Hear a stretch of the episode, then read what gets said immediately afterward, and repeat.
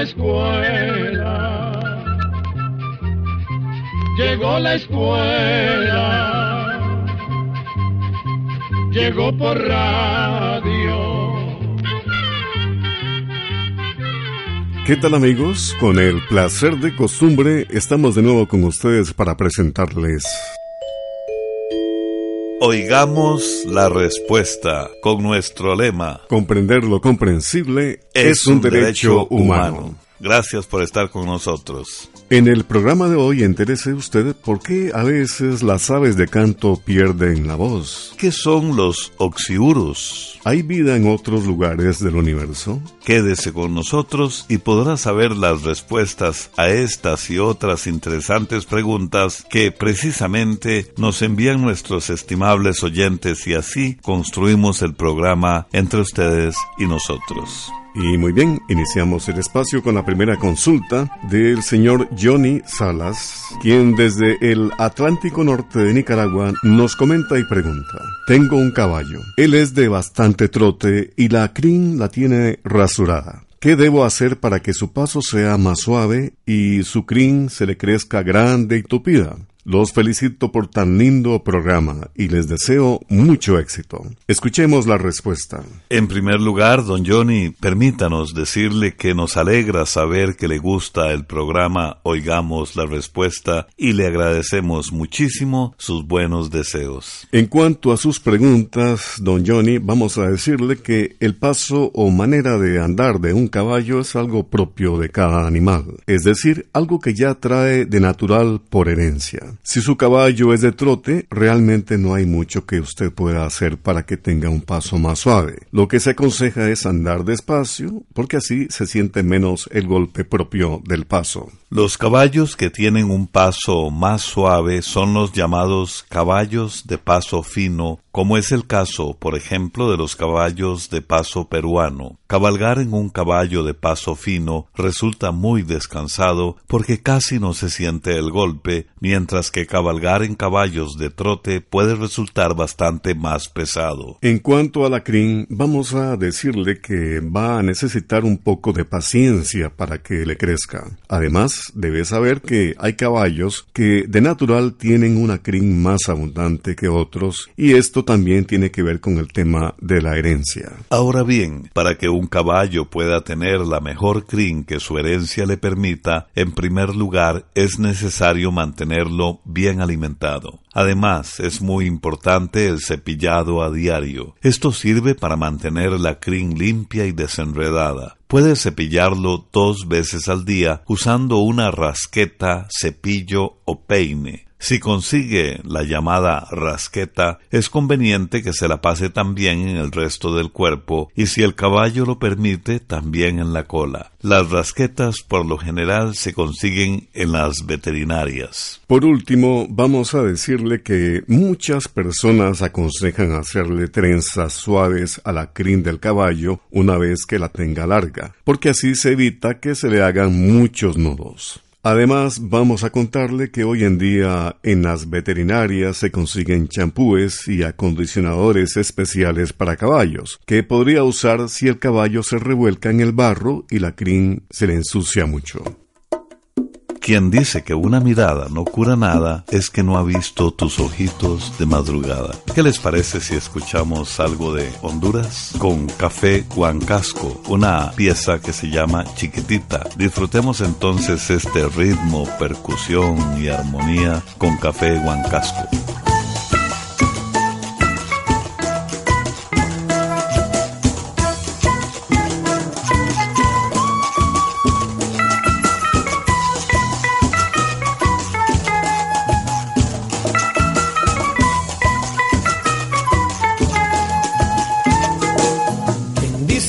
Una mirada no dice nada, no dice nada. Es que no ha visto tus ojos cuando me hablas enamorada. Quien dice que una mirada no cura nada, no cura nada. Es que no ha visto el milagro de tus ojitos en madrugada. Y hoy te recordé desnuda diciendo vete a la marcha. Allá donde el pueblo necesita un canto de esperanza Cántale canciones de amor, pero de amor a la patria. Alza en la trinchera el fusil que llevas en tu garganta. Ay, ay, ay, chiquitita, ven pa' acá.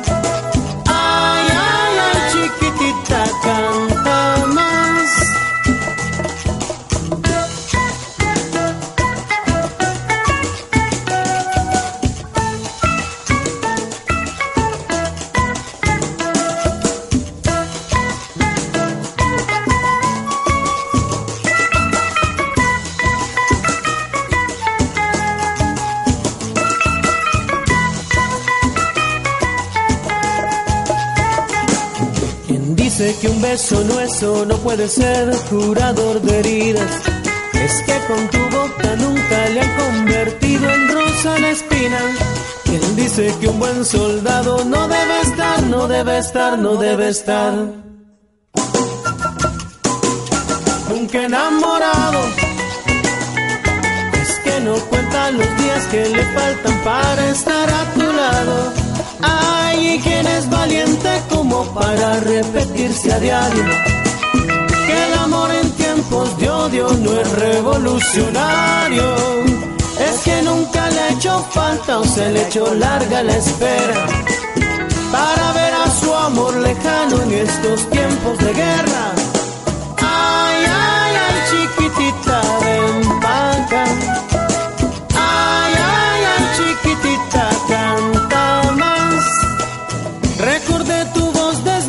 Diciendo vente a la marcha. Acá donde el pueblo necesita un canto de esperanza. Cántale canciones de amor, pero de amor a la patria.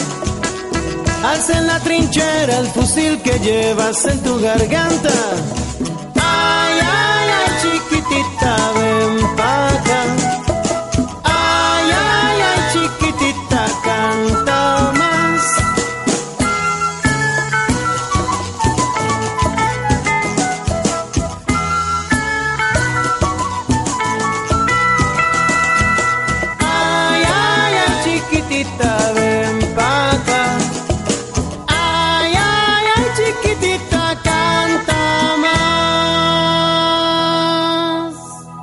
Luego de la pausa musical continuamos con ustedes, estimados amigos, y la siguiente pregunta es del señor Giovanni Navarro Arrieta. Nos ha enviado su correo electrónico desde Cartago, Costa Rica, y nos pregunta, ¿por qué será que las aves de canto pierden la voz, se enronquecen y no se escuchan bien?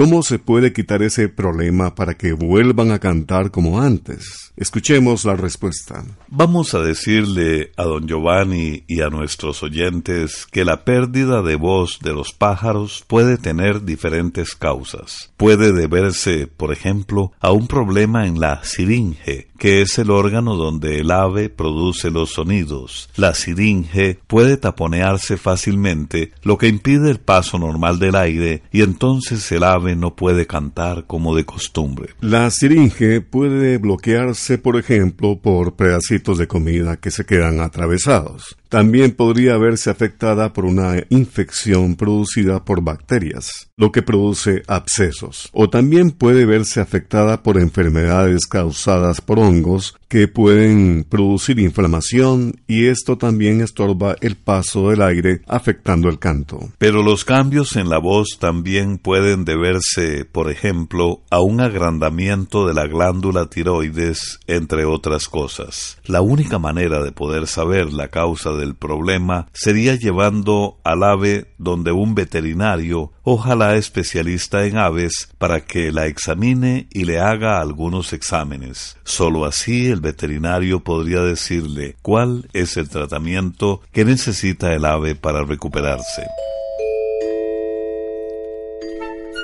El Instituto Centroamericano de Extensión de la Cultura está presentando Oigamos la Respuesta compartimos con ustedes las preguntas de nuestros oyentes.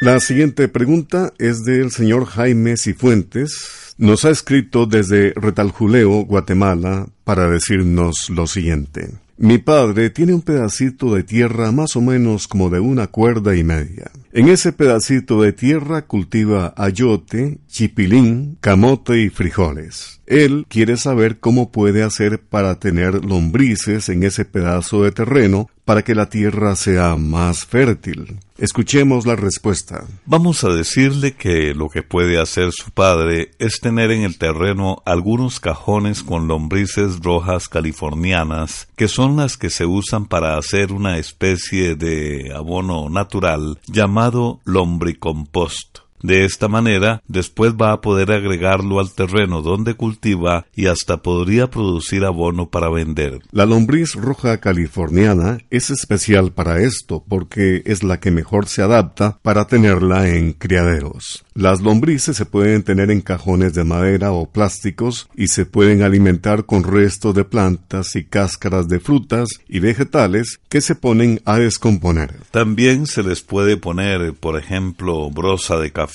el excremento de las lombrices es lo que se usa como abono. Queda como una especie de tierra muy negra, sin olor y muy fértil. La lombriz californiana puede vivir unos 16 años y desde los tres meses aproximadamente empieza a reproducirse. Un criadero que empiece con unas 20 lombrices puede llegar a tener más de 20.000 lombrices un año después, dependiendo de la cantidad de alimento que se les dé.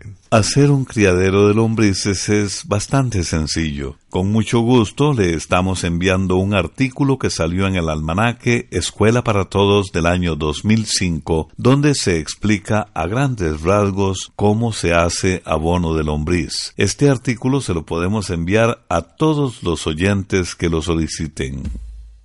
Amigos, y ahora nos complace presentarles una crítica a la violencia y a la muerte que encontramos en muchas partes del mundo. Así que la banda Yolocamba Ita de El Salvador nos deja escuchar su tema, No matarás. Maldito el hombre que ordena matar a los pobres. Dios es un Dios de vida y no de la muerte. Dios es un Dios de vida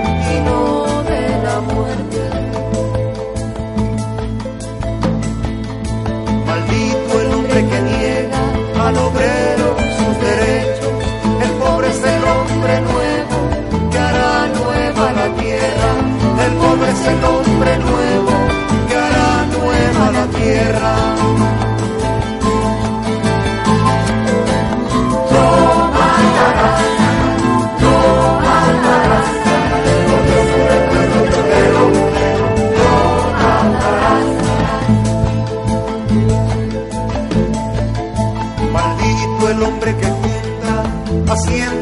con hacienda, para todos la cosecha, hágase justicia, para todos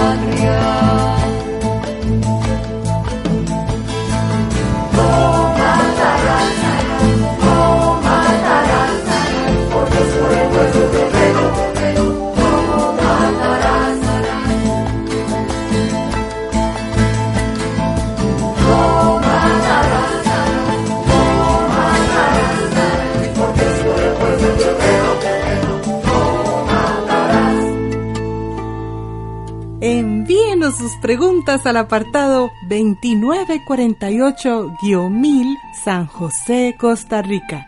También nos puede contactar al correo electrónico isq.org o encuéntrenos en Facebook como Oigamos la respuesta. Comprender lo comprensible es un derecho humano. Una estimable oyente nos escribe desde Rahán, Nicaragua, y pregunta, ¿qué es bueno para eliminar el parásito que sale durante la noche y que camina a la orilla del ano? ¿Cómo se llama y cómo se puede eliminar en una persona adulta? Oigamos la respuesta. Suponemos que usted se refiere a unas lombricitas muy pequeñas de color blanco llamadas que ponen sus huevecillos en la región del ano y que causan mucha picazón, sobre todo en la noche. Cualquier persona puede infectarse si se rasca y sin querer toca los huevecillos de los oxiuros y después, sin darse cuenta, se lleva los dedos a la boca o se comen algo que ha tocado con las manos sucias. Entonces se traga los huevecillos que nacen en el intestino delgado y maduran en el intestino. Después, las hembras de estos gusanos salen del cuerpo y depositan más huevecillos. Al volverse a rascar, la persona se contamina de nuevo o infecta a otras personas y el problema sigue. Estas lombrices son bastante comunes y, como dijimos, causan mucha picazón en la zona del ano. Para combatir los oxiuros, los médicos generalmente mandan un desparasitante como el llamado albendazol. El tratamiento tiene que repetirse después de dos semanas para estar seguros de eliminar todas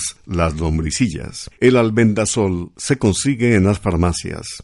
Venden sin receta médica. Si en la familia hubiera algún otro miembro infectado, también debería desparasitarse al mismo tiempo.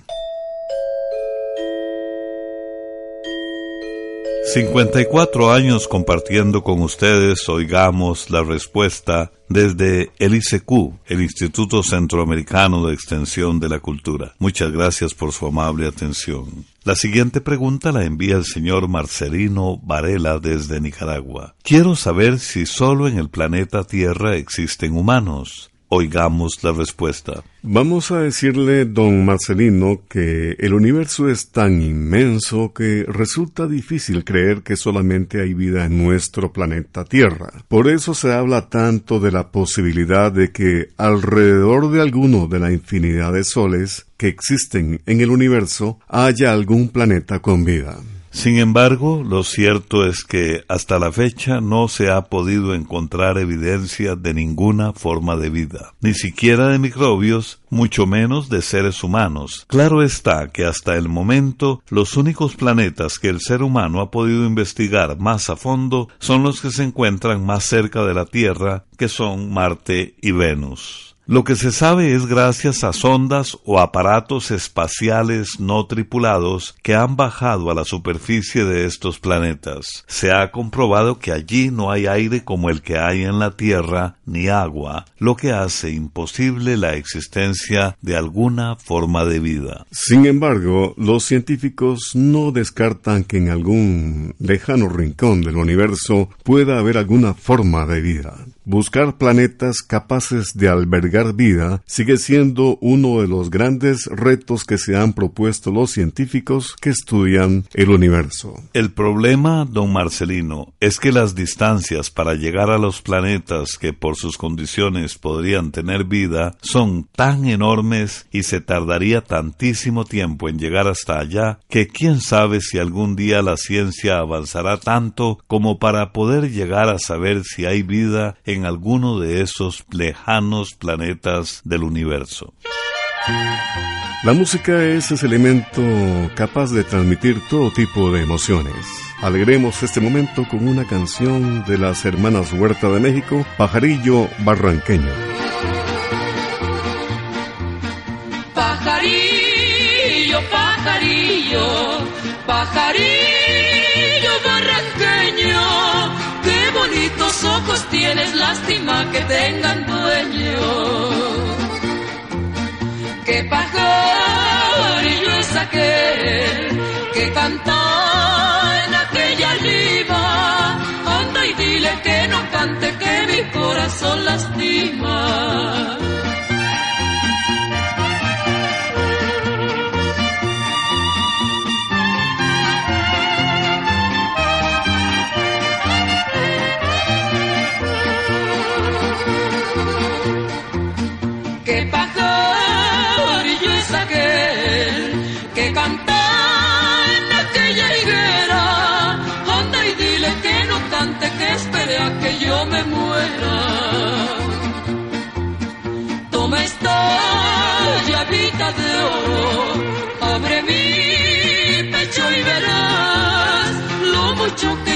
Quiero y el mal pago que me da.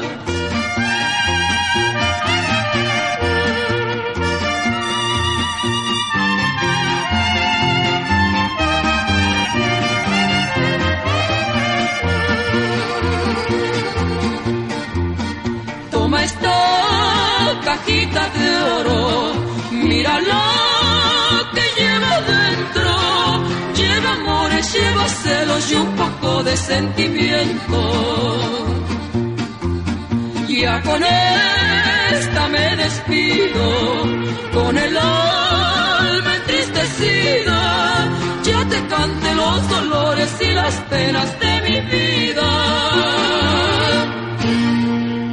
Si desea hacernos llegar su pregunta a través de una llamada telefónica, nuestros teléfonos son código de área 506, número 2225-5338 o 2225-5438. También puede contactarnos a través de un mensaje de WhatsApp al teléfono código de área 506 número 8485-5453. Continuamos con el espacio Oigamos la Respuesta. Cuando estudié primaria, en el libro de estudios sociales aparecían los países de Norteamérica y se mencionaba a Alaska. Me gustaría que me hablaran de Alaska y me dijeran si está bajo dominio de algún país, qué idioma hablan, qué clase de cultura tienen y qué clase de deporte practican. Saludos y les deseo muchas bendiciones en este año. Es el comentario y preguntas que nos hace el señor Oscar Ceseña, que nos ha escrito desde Santa Catarina, Jutiapa, Guatemala. Escuchemos la respuesta. En primer lugar, don Oscar, queremos agradecerle sus bendiciones. En cuanto a su pregunta, le diremos que Alaska es un estado de los Estados Unidos. Es un territorio inmenso que se encuentra muy cerca del Polo Norte y que está en su mayor parte deshabitado. Mide un poco más de un millón y medio de kilómetros cuadrados, es decir, que es casi tres veces más grande que toda Centroamérica.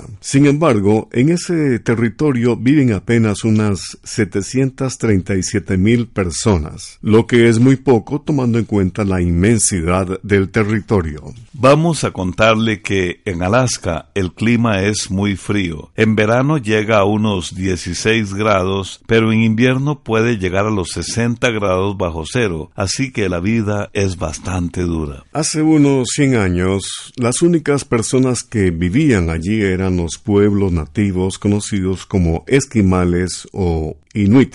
Pero cerca del año 1900 se descubrió oro en el valle del río Yukon. Entonces comenzó a llegar gente de otras partes. Actualmente las principales industrias de Alaska son la del petróleo, la minería y la pesca. La mayor parte de los habitantes viven en la costa del Pacífico, donde el clima no es tan inclemente. Allí se encuentran las ciudades más importantes y son ciudades modernas. La capital es Juneau, que está en el interior y a la que solo se puede llegar en bote o hidroavión. Aunque la ciudad más poblada es Anchorage, donde vive casi el 40% de la población, es decir, unos 40 de cada 100 habitantes. En esta ciudad se pueden encontrar todas las comodidades que hay en las grandes ciudades de Estados Unidos. Su población es muy variada porque allí ha llegado a vivir gente de todo el mundo. Así que se pueden encontrar restaurantes mexicanos, italianos, tailandeses, hawaianos y rusos. Y desde luego se pueden encontrar todos los restaurantes típicos de los Estados Unidos. En Alaska, la mayor parte de la población habla inglés, aunque también se escuchan otros idiomas propios de los inmigrantes. Además, se dice que se conservan 20 lenguas nativas. Cabe mencionar que los descendientes de los pueblos nativos, que son una pequeña parte de la población, ya han adoptado muchas de las costumbres de los norteamericanos, aunque también mantienen algunas de sus costumbres y tratan de mantener vivas sus antiguas tradiciones. Por último, le contaremos que las carreras de trineo jalado por perros es el deporte preferido en Alaska.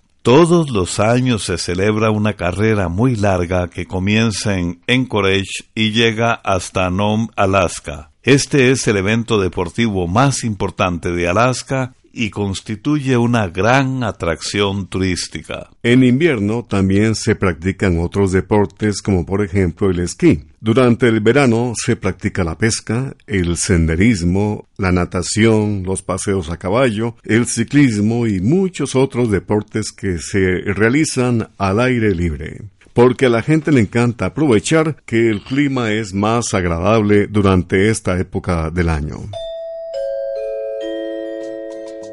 Gracias por escuchar Oigamos la Respuesta. ¿Qué les parece si nos sintonizan mañana para que conozca la historia de una curiosa piedra que está en la ciudad de Lloro, en Honduras? También a qué se debe el dolor en el llamado túnel carpiano. Podremos descubrir mañana también una llamativa piedra que suena como una campana. No se pierdan, Oigamos la Respuesta mañana. Programa C Control 25. Y así llegamos al final del programa del día de hoy. Los esperamos mañana en este su programa Oigamos la Respuesta. Mándenos sus preguntas al apartado 2948-1000 San José, Costa Rica. También puede enviarnos sus preguntas al correo electrónico isq.org o encuéntrenos en Facebook como Oigamos la Respuesta. O llámenos por teléfono, código de área 506, número 2225-5338 o 2225-5438. Recuerde que comprender lo comprensible es un derecho humano.